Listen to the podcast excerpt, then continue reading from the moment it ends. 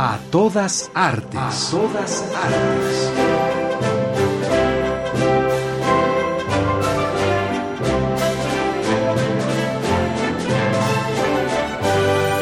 ¿Y aquel pequeño árbol? ¿Cuál? Aquel, el más pequeño. Revista Radiofónica del Instituto Nacional de Bellas Artes y Radio Educación.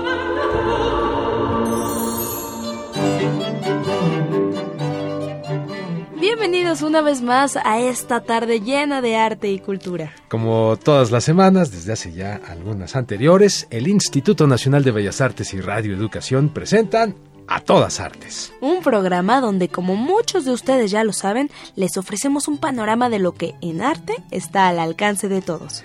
A nombre de todos los que hacemos a todas artes, les damos la más cordial de las bienvenidas. Así que, Blanquita, ¿empezamos? Así es, Sergio, vamos a empezar. El Congreso Internacional DEMIST 2015 representa una gran oportunidad para mostrar la diversidad cultural y los museos de México. un abanico de formas y contenidos en la muestra coreográfica internacional del CEPRODAC 2015. La Compañía Nacional de Danza presenta Sueño de una noche de verano. Romeos, una historia de amor violenta en el Teatro Legaria. La London Sinfonietta estrenará cuadragésimo tercer Memoriam Vivere, obra de la compositora mexicana Marisol Jiménez, dedicada a la memoria de los 43 normalistas de Ayotzinapa. La Orquesta Sinfónica Nacional interpreta Los Planetas de Gustav Holst en el marco del Festival Internacional Cervantino.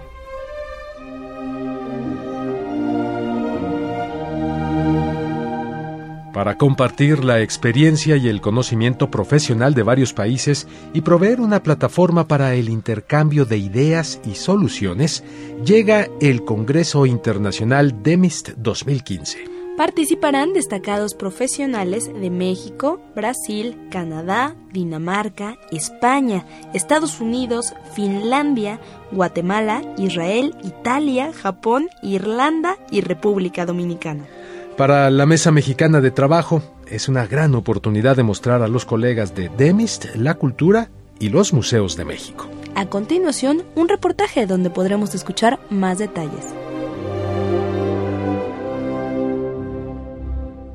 Este año, México será la sede del Congreso Internacional DEMGIS 2015 el maestro Luis Ríos Caso, director del Museo Casa Estudio Diego Rivera y Frida Kahlo y miembro del comité organizador, ofrece los detalles. DEMGIST es la, la derivación del ICOM, de la institución dedicada a los museos del mundo, que se dedica a los, las casas museo también del mundo. Entonces, entre sus atribuciones, DEMGIST tiene la de teorizar acerca de estas casas estudio, de buscar el concepto que mejor las defina y al mismo tiempo de eh, delimitar tanto su misión como su visión en el futuro. El legado de las casas museo es el tema de este año.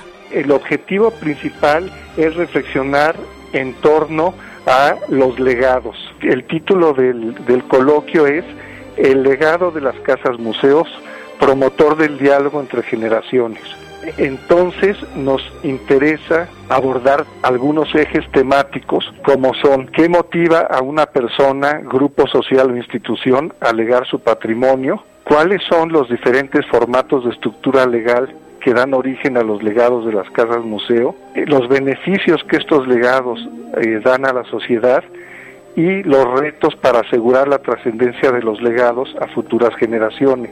Especialistas de diversas partes del mundo se darán cita en este encuentro. Participarán, además de especialistas mexicanos, también muy destacados eh, profesionales eh, específicamente dedicados a las casas museo de eh, bueno de México, de Brasil, Canadá, Dinamarca, España, Estados Unidos, Finlandia, Guatemala, Israel, Italia, Japón, Irlanda, Portugal, Reino Unido y República Dominicana. Puede asistir cualquier persona interesada en el tema, eh, eh, muy especialmente está dirigido a historiadores del, del arte, profesionales de museos, profesionales de casas museo y muy, muy dirigido a gestores culturales. El Congreso Internacional DEMGIS 2015 es una oportunidad para reflexionar sobre la trascendencia de las casas museo. Está dividido en tres módulos. El primer día, que es el lunes 19 de, de octubre, se reflexiona en torno a los beneficios que los legados dan a la sociedad y apropiación de las casas museo por la comunidad. Eh, se abre con una conferencia de la maestra a cargo de la maestra Rosana Pavoni y vienen una serie de conferencias. También habrá viajes eh, a lugares cercanos, por ejemplo a, Teotihuacán, a Colman y a otros puntos cercanos a la Ciudad de México, a conocer también casas museo eh, mexicanas y eh, aparte de estas visitas y de las y de las conferencias, los siguientes días también tienen ese formato. Se va a llevar a cabo en el Centro Cultural Isidro Favela, Museo Casa del Risco que está aquí en San Ángel, eh, del 19 al 21 de octubre, a partir de las 10 de la mañana, para informes e inscripciones, los interesados pueden comunicarse a los teléfonos 5550-9286 y 5130-4603.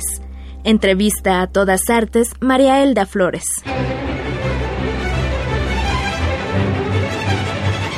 Una rica interacción del lenguaje de la danza, el teatro corporal y elementos multimedia conformada por obras frescas, ligeras, sensibles y con temáticas accesibles es lo que nos presenta la muestra coreográfica internacional CEPRODAC 2015. Con esta colaboración entre las coordinaciones nacionales de teatro y de danza del Instituto Nacional de Bellas Artes, se busca estrechar lazos de cooperación para acercar la danza a otros públicos con obras coreográficas que exploran los terrenos del lenguaje teatral. Escuchamos los pormenores en la siguiente entrevista. Está con nosotros esta tarde Raúl Parrao, él es director del Centro de Producción de Danza Contemporánea, el CEPRODAC por sus siglas, y nos viene a platicar de una muestra, de una primera muestra coreográfica internacional del CEPRODAC en este año 2015. Así que Raúl Parrao, buenas tardes, bienvenido, gracias. Eh, buenas tardes, gracias a ustedes. Eh, pues sí, es presentar eh, cinco obras, participan personas de distintas partes del mundo, es España, Estados Unidos, por supuesto México, Argentina, Ecuador, lo importante de esta muestra es la conjunción de compositores y coreógrafos que se unen para crear una pieza de movimiento Estamos presentándonos en el Teatro Shola eh, con dos piezas. Eh, la primera que acaba de pasar fue eh, Dan Van Hyun, coreógrafo vietnamita radicado en Estados Unidos, el compositor inglés. Este fin de semana presentamos la coreografía Telegrama Los Ángeles del coreógrafo español Roberto Liván y la coreógrafa mexicana Lourdes Luna. Aquí lo interesante es que se juntan dos coreógrafos, un compositor, y hacen una pieza estéticamente muy rica con eh, momentos eh, aleatorios de, improvisación que lo hacen muy vivo el trabajo. Estaremos dos semanas en el Teatro Shola y próximamente en noviembre presentamos los tres trabajos restantes que son del coreógrafo mexicano Marco Antonio Silva, de la coreógrafa eh, ecuatoriana Talia Falconi y de la coreógrafa mexicana Vivian Cruz. Estos trabajos son distintos temáticamente, estéticamente, y bueno, entran en terrenos eh, distintos. Eh, el trabajo de Marco Antonio es un trabajo pensado, ha llevado eh, para llevarse, para presentarse en espacios alternativos como son hospitales, o, orfanatos, mm. y en esta ocasión los adapta para presentarlo a mm, espacio escénico, eh, a un teatro. Leía yo en, en, el boletín que inclusive por ahí toman una vez más, pero, pero con nuevos aires, eh, los ambientes de, Juan Rulfo, por ejemplo. En el caso de Talia Falcone, sí, este, se basa en la obra de Rulfo eh, obviamente hace una adaptación para el, el trabajo de movimiento, el trabajo corporal. ¿Cuál es el objetivo que tienen con esta muestra coreográfica internacional? Bueno, es la convergencia de varios creadores, no solamente son eh, música y coreografía, eh, hay videoastas, hay este, escenógrafos, vestuaristas y eh, la parte creativa de, los bailarines. El Centro de Producción de Danza Contemporánea cuenta con un elenco de 20 bailarines eh, que eh, provienen de toda la República. Entonces, están de, en el mes de octubre, del 1 al 25, en el Teatro Shola Julio Prieto, y en el mes de noviembre cambian de sede en el Teatro de la Danza a partir del 12 de noviembre hasta finales de noviembre. El Teatro de la Danza que se encuentra en el Centro Cultural del Bosque. Raúl, la gente que necesite o que quiera buscar algo más de información, ¿tiene alguna página donde dirigirse? ceprodac.com, eh, el Centro de Producción de Danza Contemporánea, ¿no? Eh, la sigla ceprodac.com ceprodac.com. Si usted desea, si usted eh, eh, gusta buscar mayor información acerca de esta muestra coreográfica internacional del CEPRODAC, evidentemente la puede encontrar ahí. Y pues están cordialmente invitados, ya lo sabe, del 1 al 25 de octubre, este mes de octubre, en el Teatro eh, Shola Julio Prieto y a partir del 12 y hasta el 29 de noviembre en el Teatro de la Danza, allá en el Centro Cultural de El Bosque. Raúl Parrao, pues muchísimas gracias. Que tengan mucho éxito con esta primera emisión de esta muestra coreográfica internacional y, pues estamos pendientes a ver cómo les va. Eh, gracias por eh, esta sensibilidad. Por lo pronto, eh, muchísimo éxito. Gracias. Una obra adaptada al ballet escrita por William Shakespeare y musicalizada por Félix Mendelssohn. Una comedia mágica y divertida que cuenta las aventuras de cuatro enamorados, seres mortales e inmortales, que se enredan en historias equivocadas a causa de una flor. ¿Quién quiere perderse ese sueño de una noche de verano? Vamos hasta el Palacio de Bellas Artes y escuchemos el siguiente reportaje con los detalles sobre este maravilloso espectáculo. Una de las obras más importantes del inglés William Shakespeare vista con la magia de la danza. Sueño de una noche de verano llega al Palacio de Bellas Artes. Es Laura Morelos, directora de la Compañía Nacional de Danza del Instituto Nacional de Bellas Artes. No vamos a encontrar exactamente lo mismo, está basado en Sueño de una noche de verano, pero pues la narrativa de la danza es muy distinta tenemos otros recursos con los bailarines, con el espacio en el que se, en que se mueven. Se creó un bosque como de ensueño que lo hizo Juliana Fessler y Erika Gómez y el vestuario es de Sara Salomón y quedó un ballet muy muy vistoso, muy bello y a la gente le ha gustado tanto que ya casi se nos agotan los boletos, así es de que la gente que quisiera acompañarnos les recomiendo que vayan por sus boletos ya. El sueño desde la danza. Cuando nosotros leemos un libro estamos creando una historia en nuestra cabeza, nuestra imaginación. Cada persona que ha leído El sueño de una noche de verano tiene una historia diferente por cómo, cómo lo imaginamos como individuo, ¿no? Entonces esta es la proyección de la imaginación de James Kelly con los bailarines de la Compañía Nacional de Danza, ¿no? Con un nivel artístico, con un nivel técnico, con hadas, con con un vestuario muy vistoso, con un lenguaje neoclásico. Entonces, eso es lo que vamos a ver, ¿no? Y, sentarnos abiertos, el público que se, se, ha sentado a ver la función abierta, pues ha recibido este sueño y les ha gustado muchísimo. Está basado en el sueño de una noche de verano de Shakespeare, ¿no? Con toda, con toda esta complejidad y estos enredos y estos algunos malos entendidos, ¿no? Es muy divertido, es muy divertido la coreografía.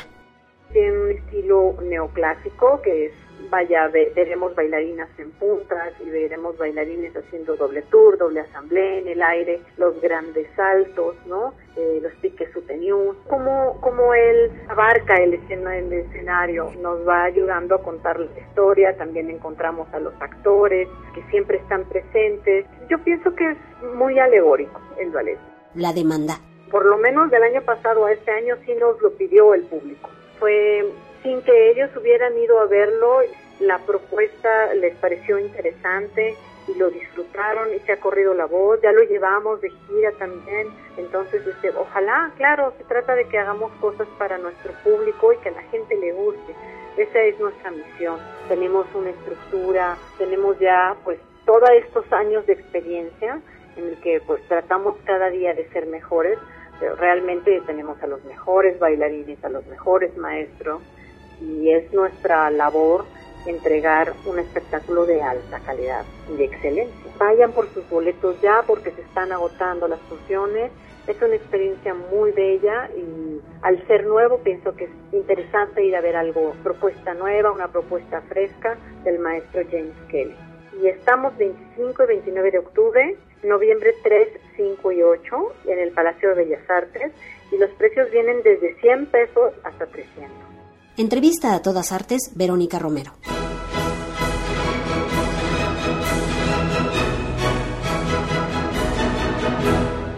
Amigos, no olviden mandarnos sus opiniones. Así es. Envíennos sus comentarios a través de nuestras redes sociales. En Facebook y Twitter nos pueden encontrar como A Todas Artes.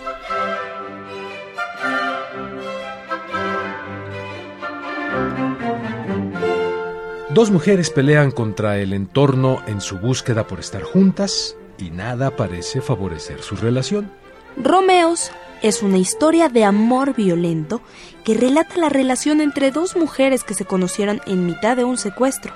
Una raptó a la otra. Escuchemos nuestra siguiente entrevista donde David Gaitán, dramaturgo y director de esta obra, platica sobre esta puesta teatral.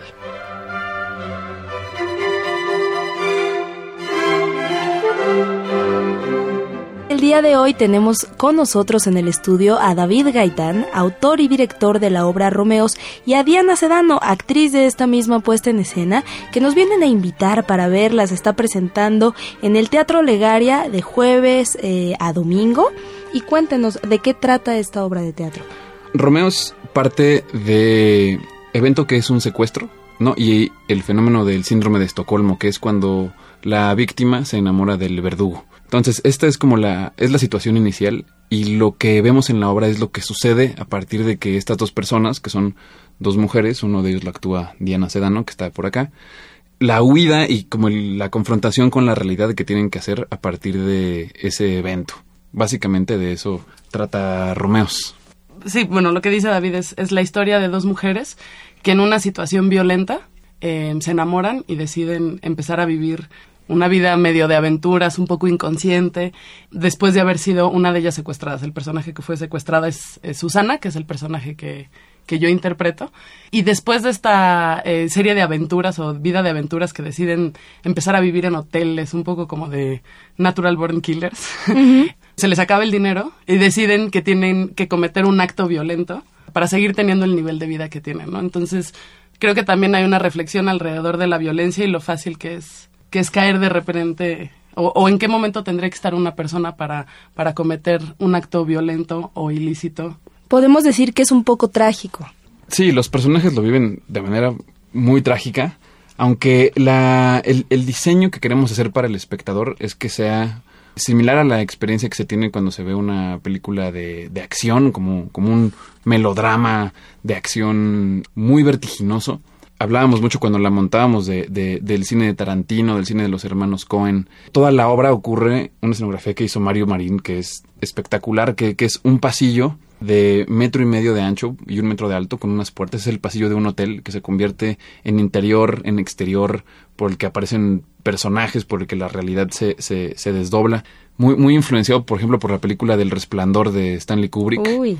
Entonces es un poco esa estética a la que, a la que estamos apostando y el tipo de experiencia en lo siniestro, en el suspenso, este, lo que queremos rolarle al espectador. David, ¿por qué Romeos? Pues porque no hay Julieta en esta historia. Entonces de ahí, de ahí llamarle Romeos a esta historia violenta. Les pido por favor que le recuerden a nuestro público los horarios, el lugar donde se están presentando y hasta cuándo van a estar ahí. Sí, estamos hasta el 31 de octubre en el Teatro Legaria, de jueves a domingo. Jueves y viernes la función es a las 8, los sábados a las 7 y los domingos a las 6. La temporada es, es muy breve. eh, los boletos son los precios habi- habituales. Son 150 la entrada general. Hay descuentos de estudiante y de maestros. Y hay una preventa que si ustedes lo compran con anticipación, todos los boletos cuestan 45 pesos. Además de los que regalaremos por aquí en el programa. Uy, muy bien. ¿Cuántos pases nos van a regalar? Pues vamos a dar dos pases dobles para las funciones de mañana viernes, el sábado y el domingo. Excelente noticia, ya escucharon. Eh, escríbanos al Facebook de A Todas Artes y díganos por qué les gustaría ir a ver la obra de Romeos. Van a tener su pase doble. David, eh, Diana, muchísimas gracias por habernos acompañado y pues mucho, mucho éxito, mucha mierda, como se dice en el argot del teatro. Muchas gracias, los esperamos por allá.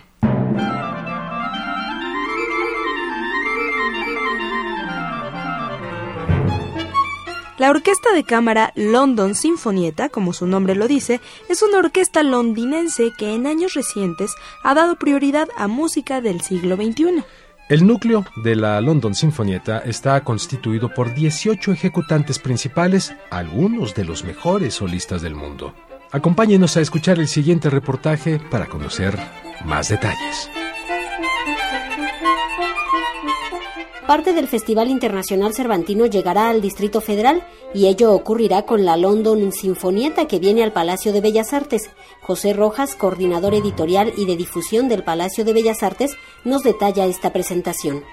La London Sinfonietta que se presentará el próximo 22 de octubre a las 8 de la noche aquí en el Palacio de Bellas Artes. Es una orquesta que fue fundada en el año de 1968 y que se presenta en este Palacio de Bellas Artes en el fin de rescatar esta música contemporánea. Ellos tienen la idea de que tocan los clásicos, los futuros clásicos, pero que en realidad vienen con grandes estrenos aquí al Palacio de Bellas Artes. Esta orquesta que por lo regular tiene un calendario muy ocupado durante todo el año en el Reino Unido y fuera de este. Obviamente vienen aquí a México con eh, obras eh, muy en particularmente eh, encargadas. Se presenta Marisol Jiménez una obra de ella que es comisionada por el Festival Internacional Cervantino y que presentará precisamente una obra en este concierto. El programa. Otra de las obras encargadas es de Lawrence Crane, que también viene comisionada por la London Sinfonietta en este 2015 para interpretar obra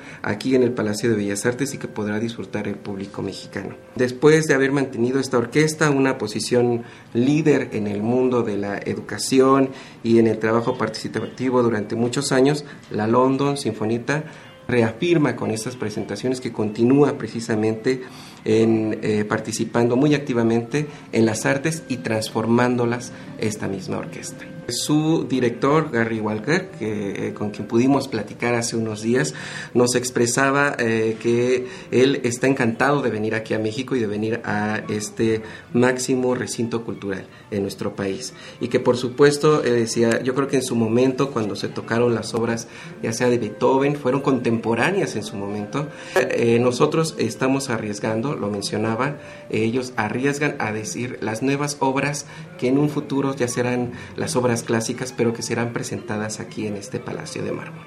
Una orquesta con tradición. Es muy importante en el sentido de que van a poder escuchar y ver, obviamente, a una orquesta actual, a una orquesta reformada, una orquesta que eh, ya tiene, bueno, desde 1968 a la fecha, se ha venido reformando y que se ha mantenido en esta dinámica.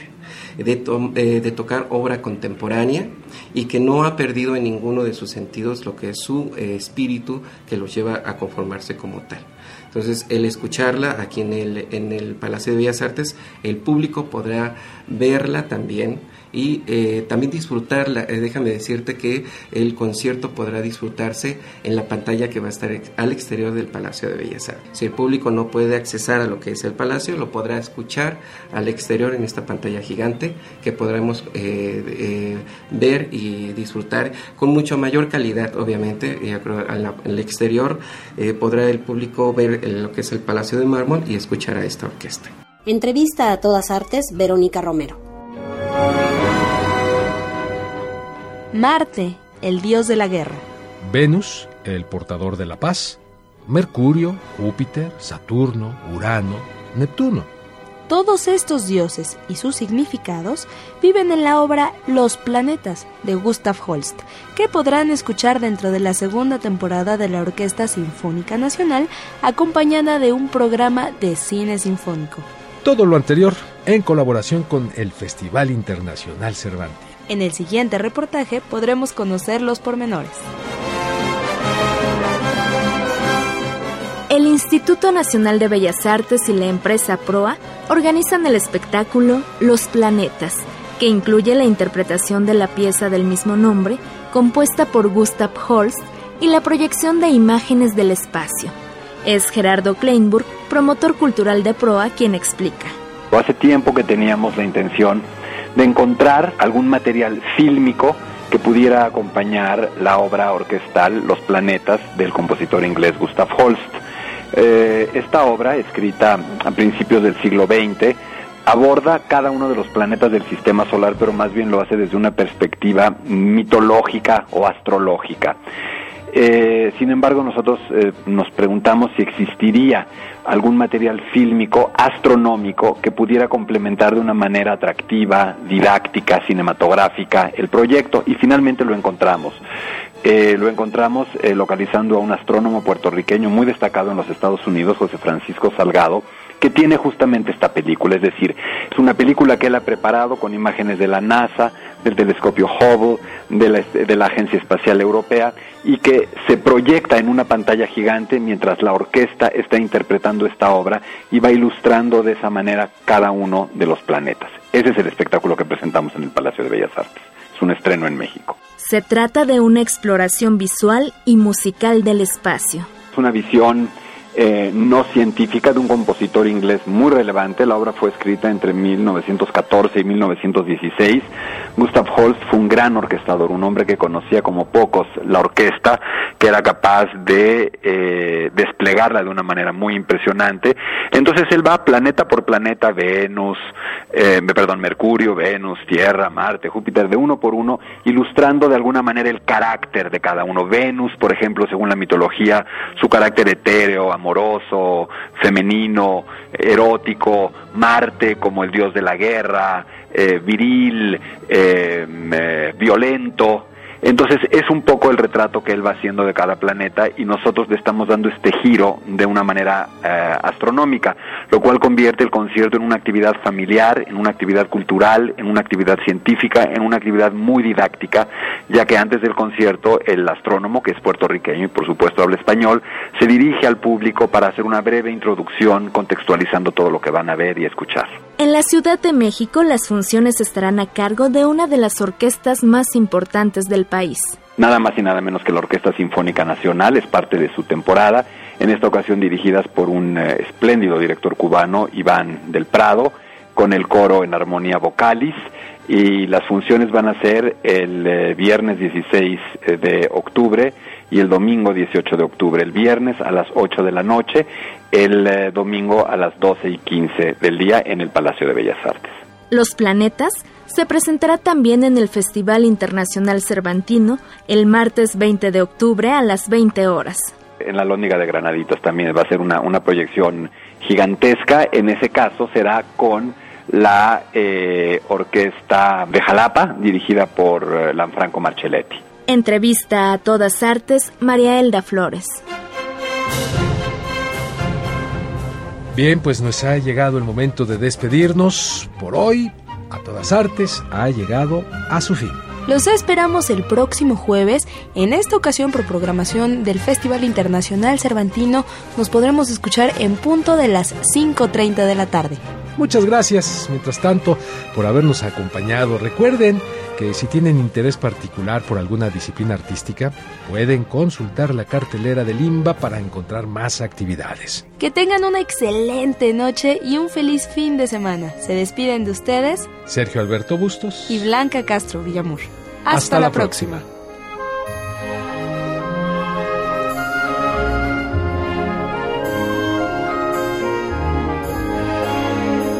Participamos en este programa reportajes Verónica Romero y María Elda Flores. Coordinación y asistencia Ana Monroy, Pro Tools Alejandro Ramírez.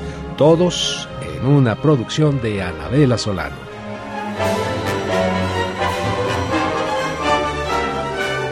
A todas artes. A todas artes. Programa del Instituto Nacional de Bellas Artes y Radio Educación.